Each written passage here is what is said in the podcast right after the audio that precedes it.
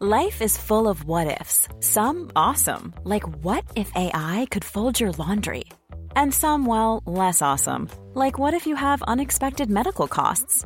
United Healthcare can help get you covered with Health Protector Guard fixed indemnity insurance plans. They supplement your primary plan to help you manage out of pocket costs. No deductibles, no enrollment periods, and especially no more what ifs. Visit uh1.com to find the Health Protector Guard plan for you. Heraldo Podcast, un lugar para tus oídos. Noticias del Heraldo de México.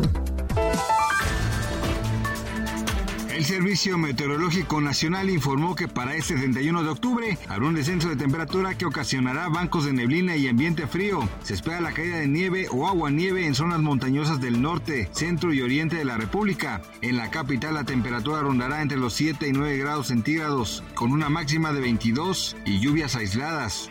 El presidente Andrés Manuel López Obrador le propone al Poder Judicial de la Federación que done 15 mil millones de pesos a los damnificados de Acapulco. Esta cifra pertenece a los 13 fideicomisos extintos y señaló que sean ellos mismos quienes se encarguen y vigilen que el apoyo va a ser efectivo para quienes lo necesiten. Un hombre en Japón ocasionó pánico a los trabajadores de una oficina, entró y tomó como rehén a un empleado. La policía actuó rápido ante el llamado y después de ocho horas lograron controlar la situación. Los hechos sucedieron al norte de Tokio.